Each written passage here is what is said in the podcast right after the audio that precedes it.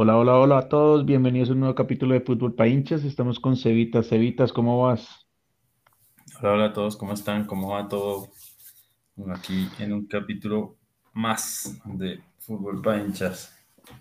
Bueno, primero, primero como que disculparnos porque no, no habíamos podido grabar mucha cosa, mucha vaina, mucho fútbol, pero bueno, hoy va a ser un capítulo un poco extraño. Vamos a dejar para el final en cinco minuticos y acaso como las cosas que pasaron en Champions y las semifinales de de las Libertadores también que se acabaron ahorita, pero vamos a enfocarnos en lo que realmente nos importa como colombianos, ¿no? Esta convocatoria de la selección para esta triple fecha contra Uruguay, Ecuador y Brasil, ¿no? Se viene la pesada.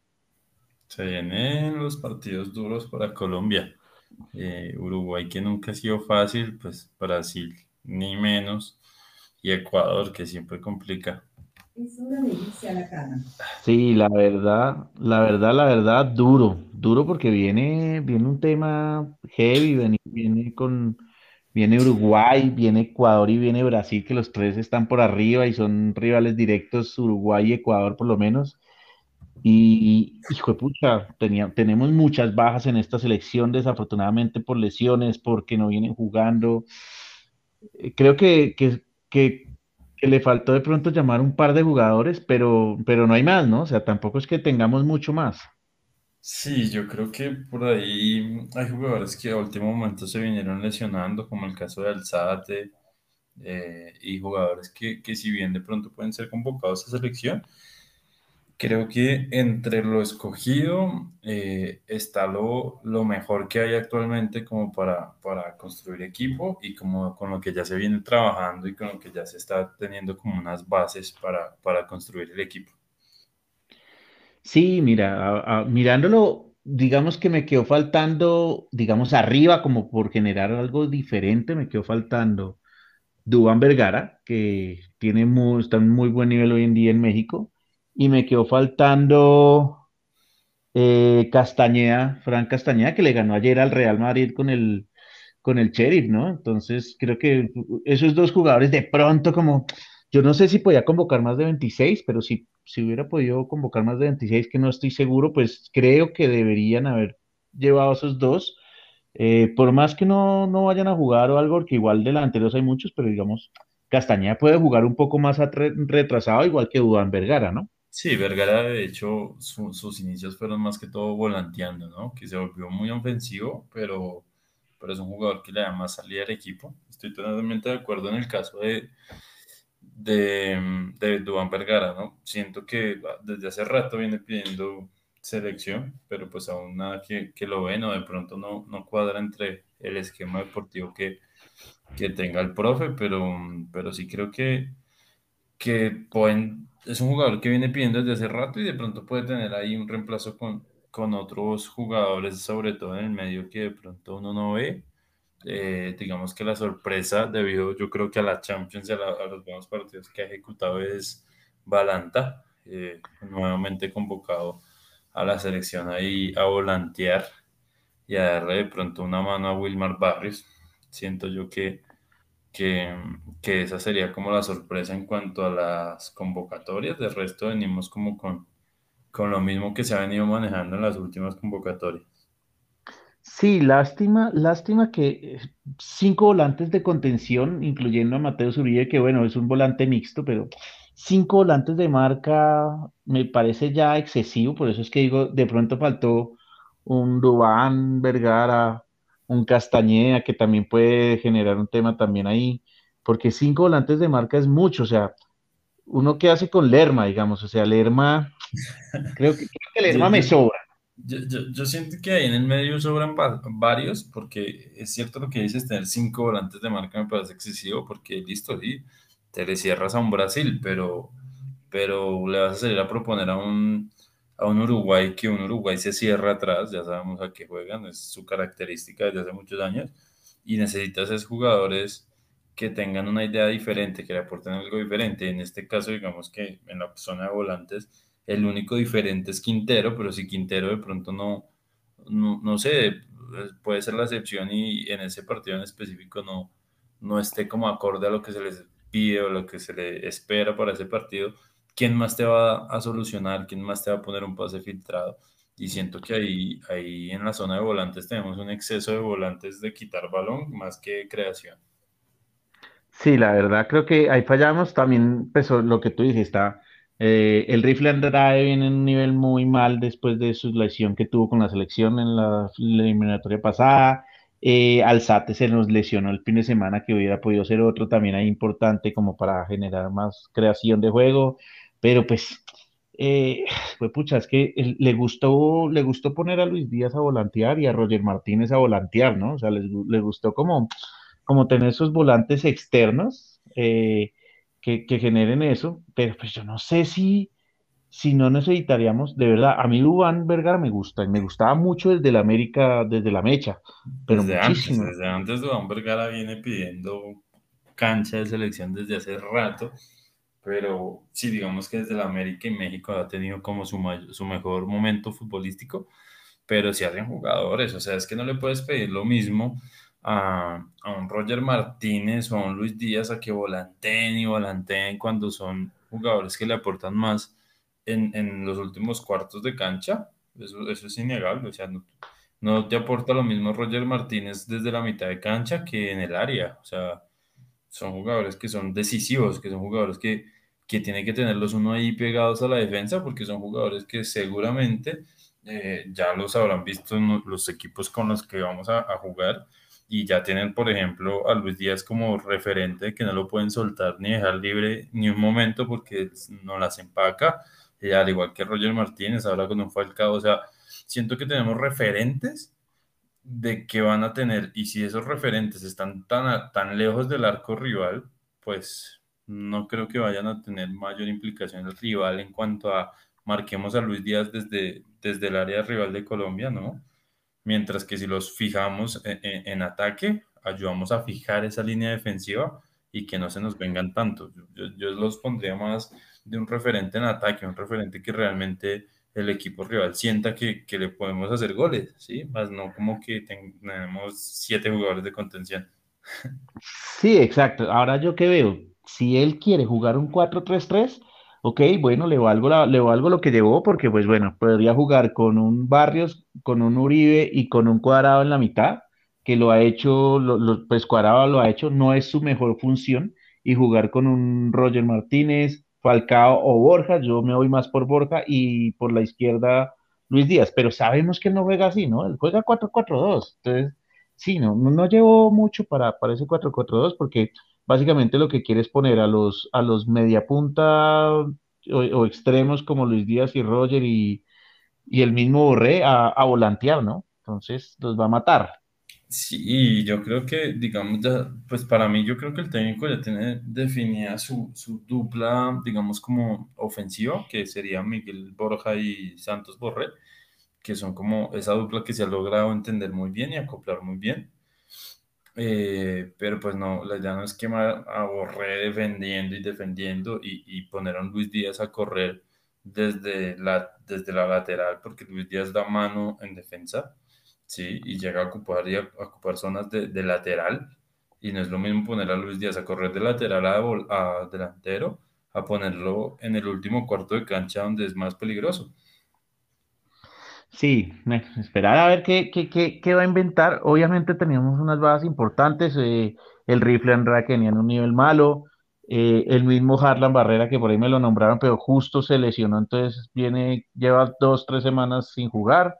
Eh, eh, James, que nunca quiso entrenar, a diferencia de Quintero, que se está matando con el Medellín por entrenar y por mantener su nivel.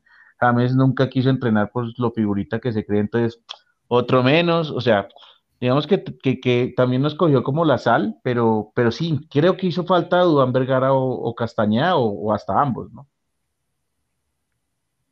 Sí, yo creo que me atrevería a decir, la verdad, que hasta un Dorlan Pavón hubiera sido sorpresivo para esta selección porque es un jugador que está en un altísimo nivel ahorita en Nacional, que lo viene haciendo desde México.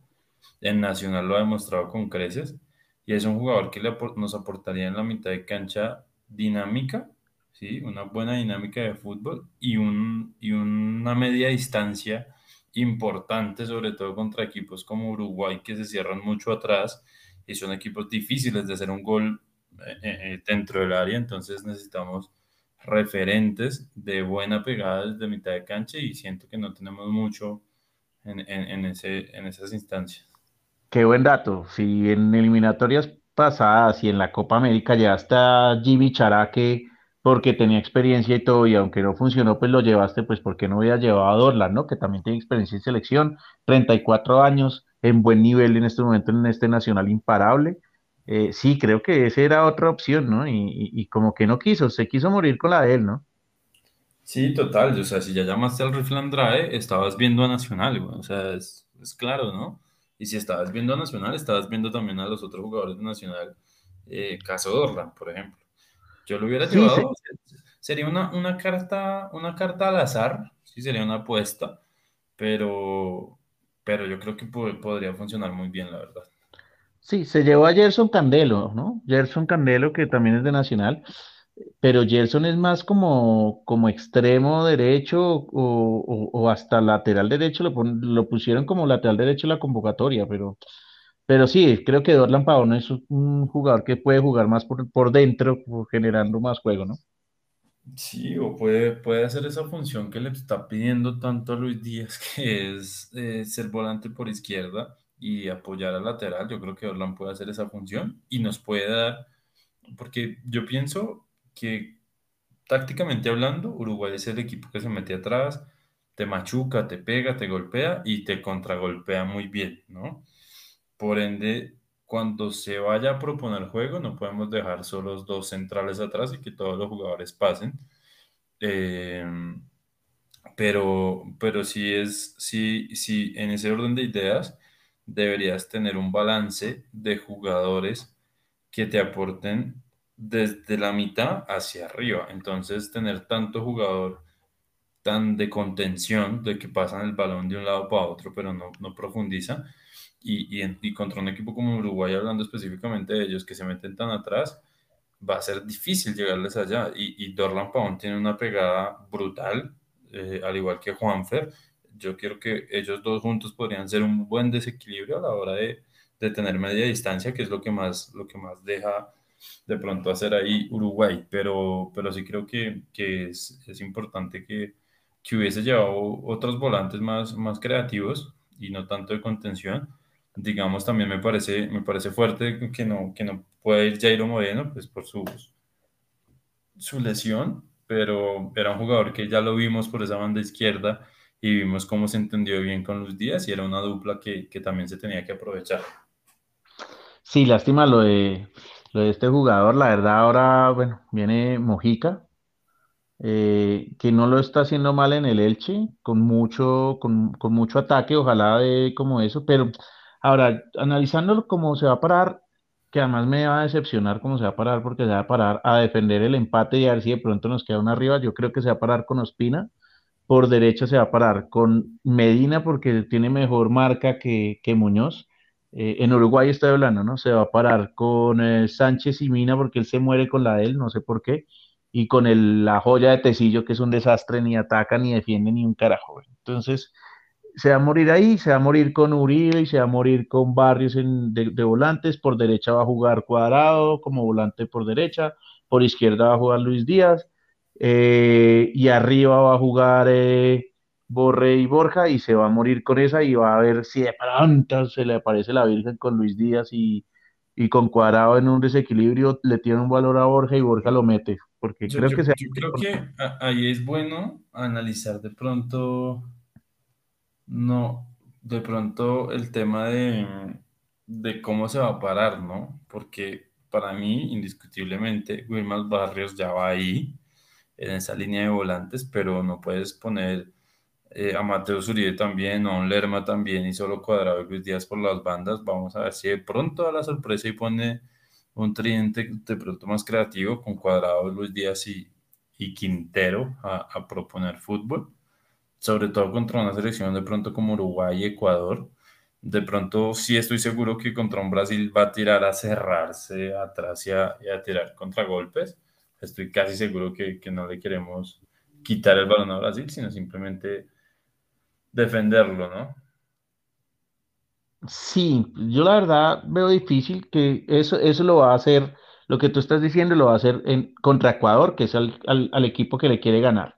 Con la, con lo que llevó, digo, o sea, pues yo analizando con lo que llevó, analizando cómo viene jugando de visitante, cómo se achica contra equipos como Brasil, o sea, analizando eso, porque recordemos la Copa América contra Brasil, ¿no? O sea, fuimos el catenacho italiano defendiendo como loco, tuvimos una llegada, un golazo increíble, el mejor gol de la Copa América, pero fue una llegada, un gol, no tuvimos más, y de resto catenacho italiano, o sea, eso sí, y a eso se la va a jugar.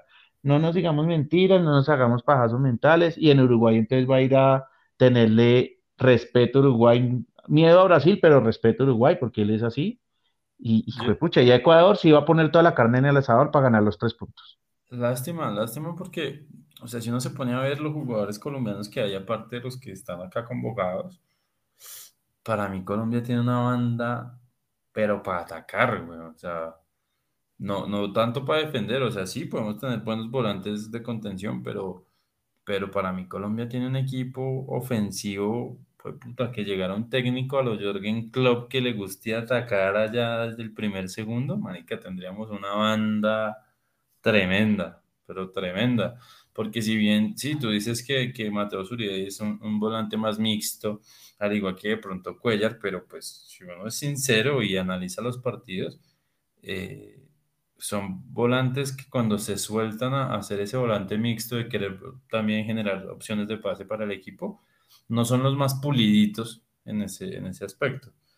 Sí, Entonces, a la final, fuerte. resultan, resultan como que la reciben, la cagan, recuperan, la cagan, recuperan, la cagan, y pues están haciendo más trabajo, en vez de tener gente que, que, que ponga los pases que tienen que ser.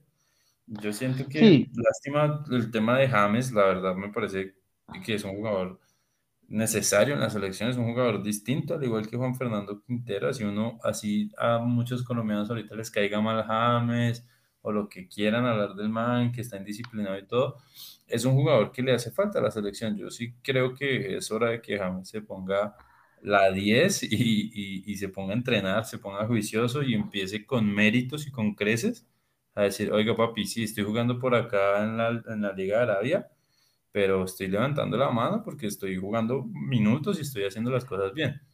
Porque bueno, creo que, cerraste, ce- ce- cerraste bien porque te iba a acabar cuando empezaste a defender a James, pero cerraste como se tiene que cerrar. Si él se pone a trabajar, si él se pone a entrenar, como lo está haciendo Juanfer, que no ha parado de entrenar así se haya acabado la liga en China, como lo hace Cuellar, porque Cuellar también juega allá en la misma liga que, que, que llegó James, pero Cuellar juega y todo. O sea, cuando él esté en su nivel, volverá, pero es decisión de él, ya, ya no depende de nadie más.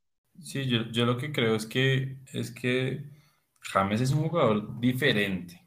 Es un jugador que, que tiene el talento diferente, que tiene ese don con el que se nace para ser un crack del fútbol, porque no lo va a negar, pero, pero es que le toca coger juicio, man, que todo que alguien le siente esa cabeza, le diga, papi, entrene, póngase juicioso, porque es un jugador que, si uno lo plantea con los- la lista de convocados que hay ahora, es un jugador que es necesario para un partido contra un Brasil, contra un Uruguay, que son partidos cerrados, partidos apretados y que esos partidos se ganan por la mínima. En el caso Brasil, Copa América, ¿por qué nos ganó? Por la mínima. Un error de último minuto, que nos quedamos sin piernas, nos quedamos sin creación, nos quedamos sin, sin nada.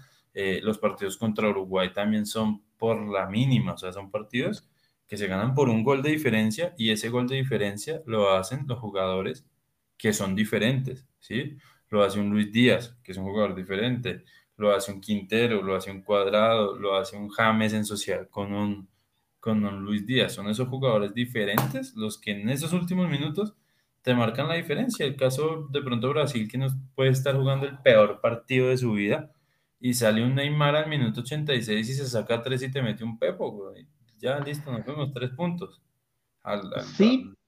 Pero yo creo que James, James no es el debate hoy porque él no quiere, él no quiere, no quiso entrenar en pretemporada, él no quiso, o sea, ¿qué le costaba irse al Everton y decir, venga, yo entreno así de aquí, de, de aquí a que se cierre el mercado de fichajes y me, y me vendan y hacer una buena pretemporada? ¿Qué le costaba? Nada, ¿cierto? O sea, es- a la larga es como, es como si a ti te dijeran, es que tienes que ir a trabajar. Pues, ¿cómo que tengo que ir? Pues claro que tengo que ir, es mi, es mi deber, ¿no? Como, como trabajador de la empresa que sea, en este caso el Everton pero él no quiso. Entonces, pues si él no quiere, entrenar, si él quiere solamente jugar y divertirse sin correr y sin, y sin lo principal que es el estado físico hoy en día, yo creo que el debate no es James, sino el debate es por qué no está Dorlan Pavón, que es buena opción, y por qué no está Duván Vergara, o por qué no está el mismo Frank Castañeda, que también tiene ese, ese tema similar a lo que genera James, sin compararlos, obviamente la calidad de James está muy por arriba, pero el nivel físico hoy en día y el nivel futbolístico hoy en día, pues James no existe hoy en día en el fútbol.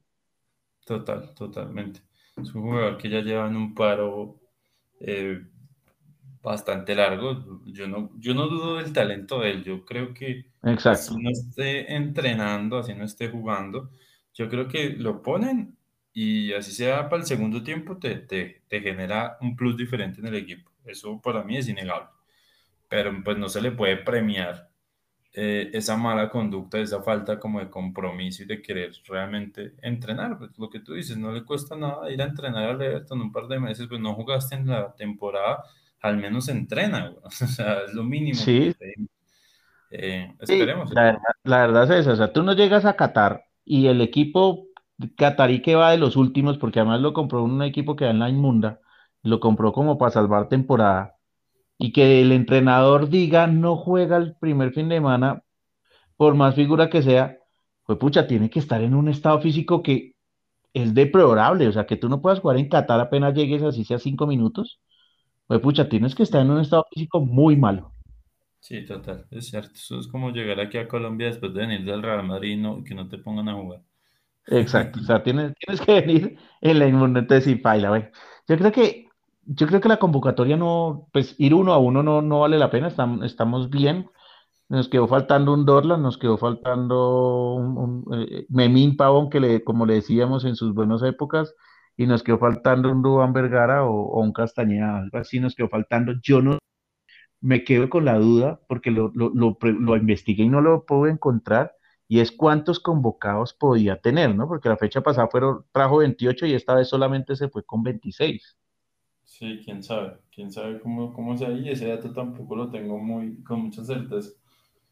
Bueno, ahí, ahí se lo dejamos como a nuestros oyentes, alguno que nos, que nos comente en, en, en nuestros Instagram, La Verde Sports, Raya al Piso y J Barrero 12, eh, pues que nos comente cuántos convocados podía llevar Rueda, porque si podía llevar más, pues teniendo esos dos elementos o tres elementos que estamos hablando ahí, ¿cómo no los llevas, no? O sea, si tiene cupo para más, eh, me, me, me quedó esa duda solamente.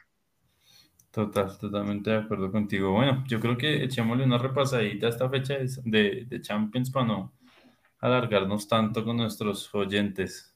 Listo, ¿no? Vamos a echarnos la repasadita del, de, comencemos por el oso peludo, burla, eh, como le quiera llamar. Yo aquí tengo, mejor dicho, el ojo aguado con el Barcelona. eh, además que Colombia, Darwin, que delantero de Uruguay, parce. O sea, yo digo, carajos, ya Suárez y Cavani están en la inmunda y sale este hijo de madre Darwin A romperla, weón. a romperla un perfil, uy, hijo de pucho, un perfil muy Cavani, ¿no? Porque es que no es tan Suárez que sea rematado, no es neto, sino es un man que sale del área, que incomoda, encara, pues puta, me- te lo juro Yo, que me da miedo. Yo lo que vi hoy fue un Benfica extremadamente superior al Barcelona.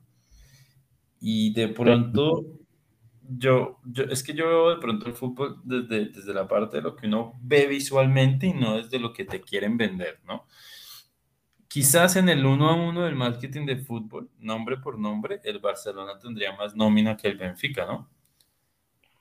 Pero en el hombre por hombre, a la hora de jugar, eh, el Benfica tiene un equipo mucho mejor consolidado y, variantes más, muchas más variantes que, el Barcelona. Y yo creo que eso le costó mucho al Barcelona también encontrar cómo, con qué fútbol iban a salir a jugar.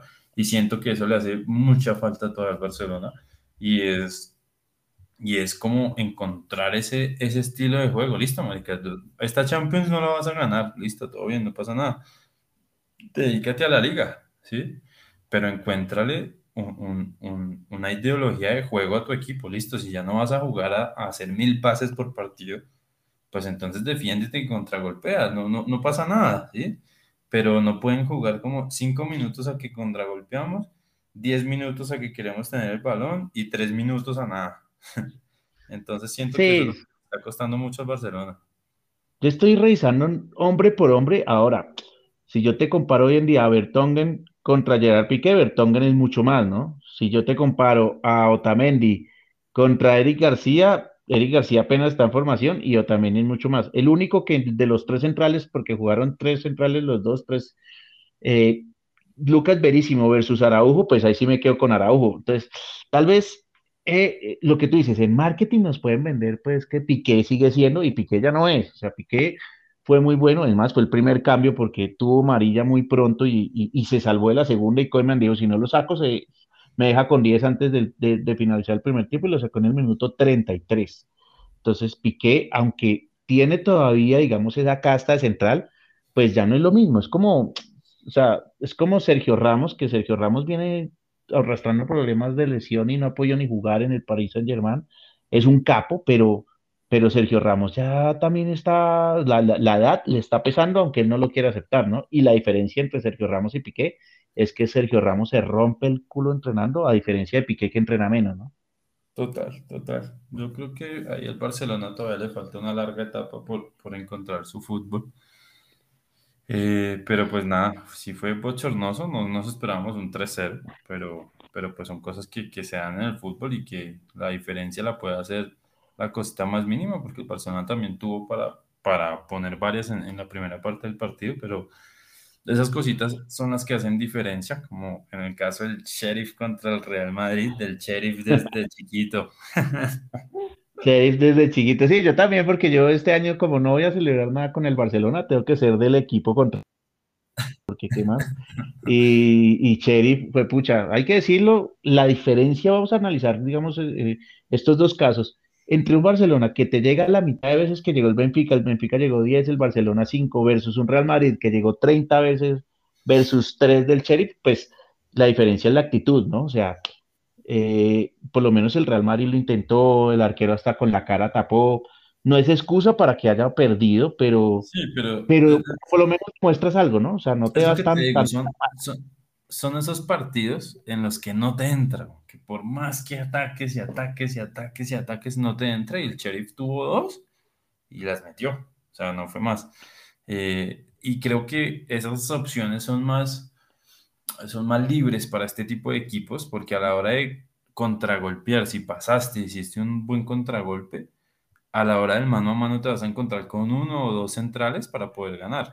¿Sí? Es más fácil de pronto hacer un gol de 3 contra 2 versus un gol de que, como tipo Real Madrid, que te toca tocar porque tienes 10 jugadores metidos allá atrás defendiendo y, y, y, llegar a hacer el gol es como más torpe, hay muchas piernas y siento que, que eso es más difícil, pero pues sin duda alguna eh, fue, fue una sorpresa que el Sheriff le ganara al Real Madrid y pues de hecho lo celebraron como si hubieran ganado la Champions.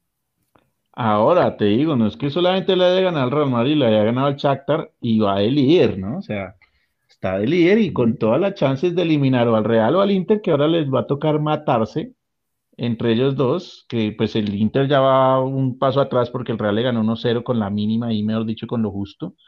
Eh, y, y juepucha, pues creo que ahora el Sheriff está relajado porque mira, le va a ganar al Shakhtar nuevamente, entonces ya hace nueve puntos y solamente le faltaría hacer un punto contra el Inter y listo, y para adentro yo creo.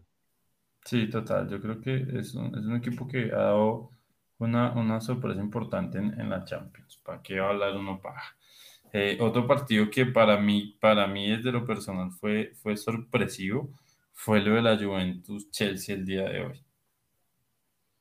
Oiga, sí, sorprendidísimo porque Dybala venía lesionado, tampoco jugó Morata de titular, entonces no tenían a sus goleadores estrellas, pero ahí lo logró contra el Chelsea, ¿no? Es que no, no, no logró contra cualquier pendejo, Total, contra sorpresivo. Y, y, y vimos un Chelsea, yo pues desde lo personal vi un Chelsea que, que si bien quería proponer atacar, no era el más limpio atacando, ¿sí? Se le notaba mucho que no era su, su mejor virtud y, em- y empezó como en ese desespero de querer anotar un gol, a pesar de que en el momento en que, en que vi eso iban cero cero pero sí el desespero de querer como demostrar que tienen el poderío para hacer goles, siento que les pasó una mala jugada y, y hubo momentos de partido, sobre todo al final del primer tiempo, donde se vio un Chelsea muy abierto, que no tenía como conexión entre sus líneas, sino era un Chelsea muy de o atacamos o defendemos, pero como que tener un buen equilibrio en toda la cancha le costó y siento que ahí fue donde Juventus aprovechó, aprovechó su, su, su cuartico de hora para poder convertir y llevarse esos tres puntos ahí. Sí, para mí, resumen fácil de este partido es el catenaccio italiano. La Juve se acordó que Total. viene de un país que es el catenaccio italiano y que tienes que defenderte contra los mejores a muerte. Y si tienes una, porque además tuvo un solo remate al arco, Sí, es que fue una y un gol, güey, no hubo nada más. Muy, Exacto. partido de la, de la Juventus. Sí, a lo catenaccio, ya, ya no tienen a Cristiano y ya no tienen, a- no tenían a Dybala tampoco, no- o sea, estaban muy mochos, pero dijeron, pues nos vamos a la catenaccio y si juegan a la catenaccio como jugaron hoy, van a tener posibilidades después de que lo, lo, lo- lo hundimos, pues la, la semana pasada en, en, en, en- Italia lo hundimos mal porque ya no había ni ganado, pero ganó ya también el fin de semana, entonces como que empieza a respirar, pero Sí, empieza a respirar con eso, ¿no? Con el catenacho. sí, yo creo que están recuperando esa forma de, bueno, no tenemos la gente para salir a proponer, pues metámonos atrás y lo que nos salga es cualquier cosa es cariño. Y bueno, pónganme ahí redoblantes en edición, por favor. Yo sé de quién vas a hablar, habla del comandante, muchacho. De Mr. Champions, papá. Qué hijo de madre, man, para tenerla clara, güey. La verdad, impresionante, güey. Impresionante. En un partido que estaba cerrado, que no tuvo ni una jugadita así como de gol que no dijera, uy, la va a meter aquí, que su equipo tampoco le generó mucho a él.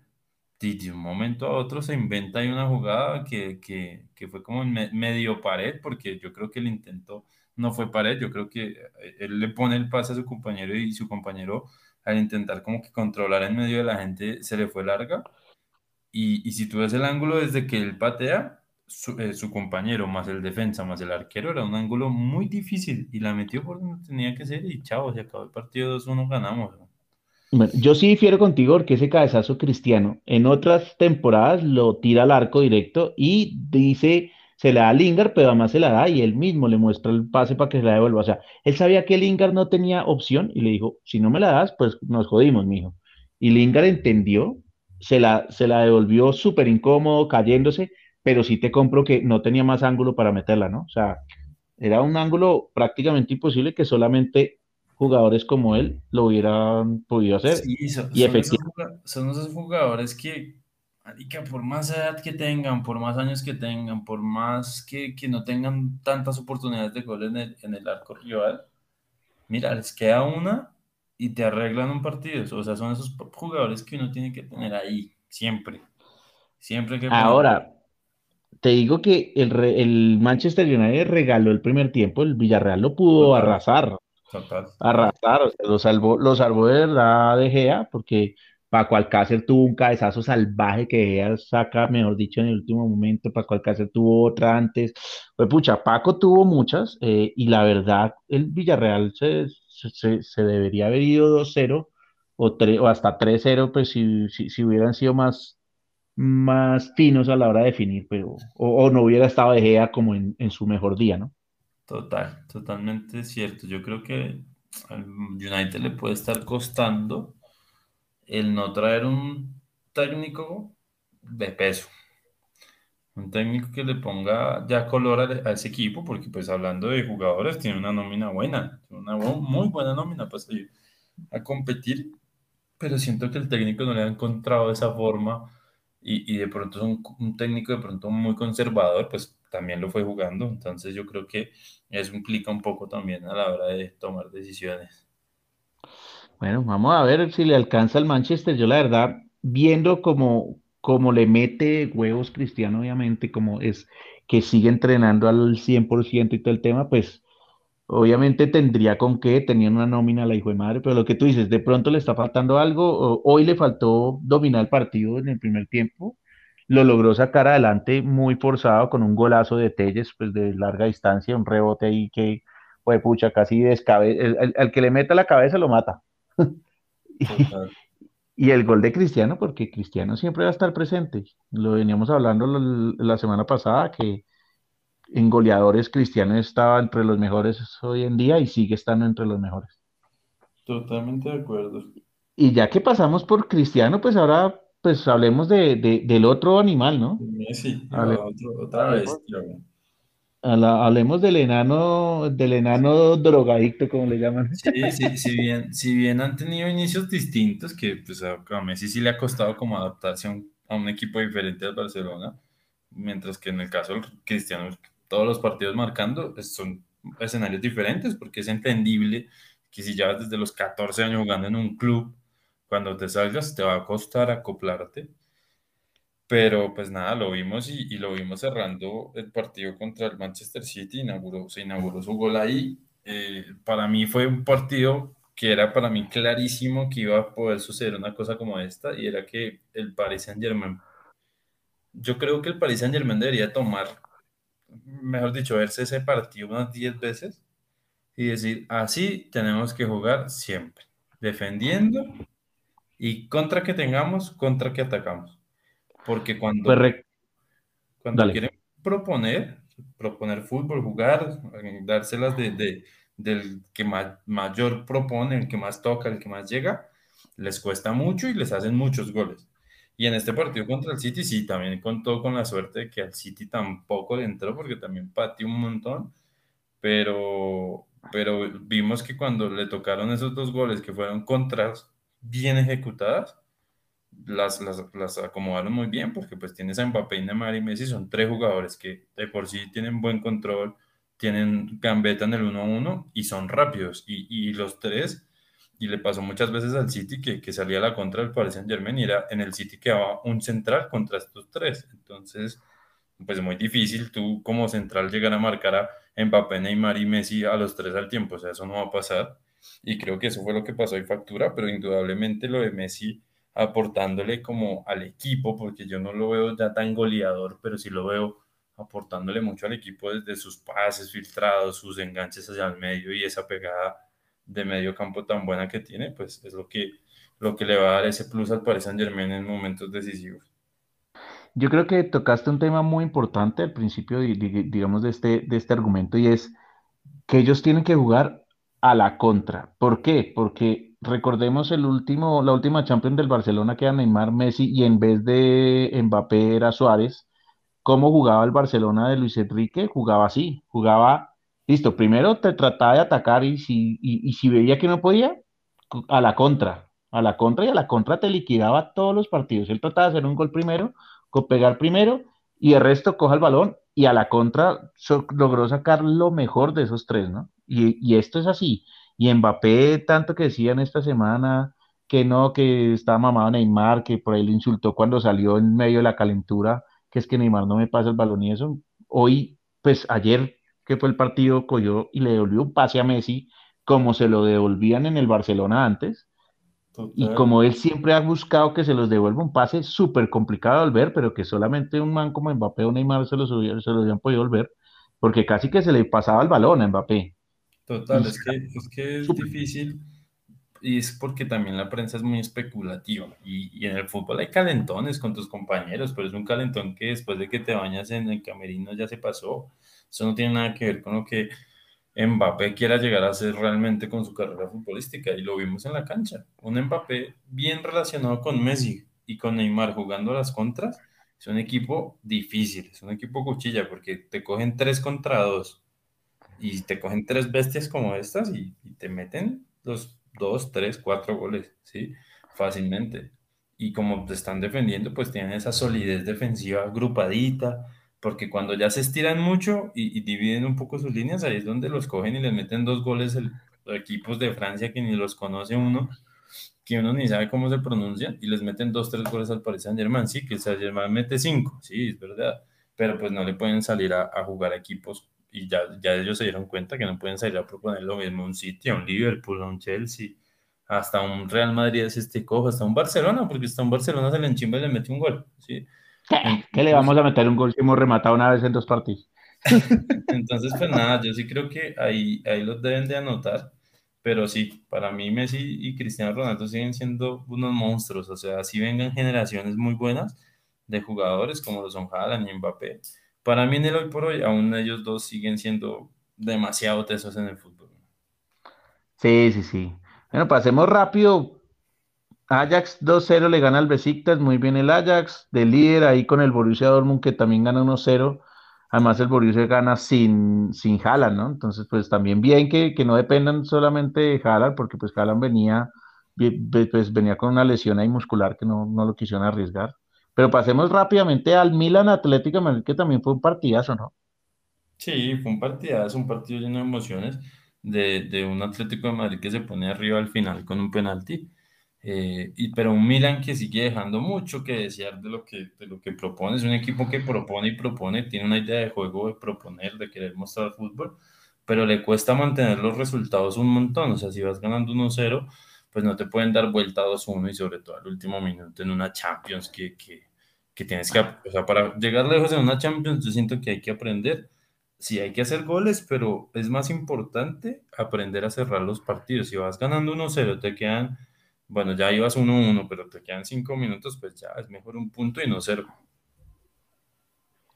Bueno, yo, yo voy a, analizar un poco y es, voy a defender un poco al Milan.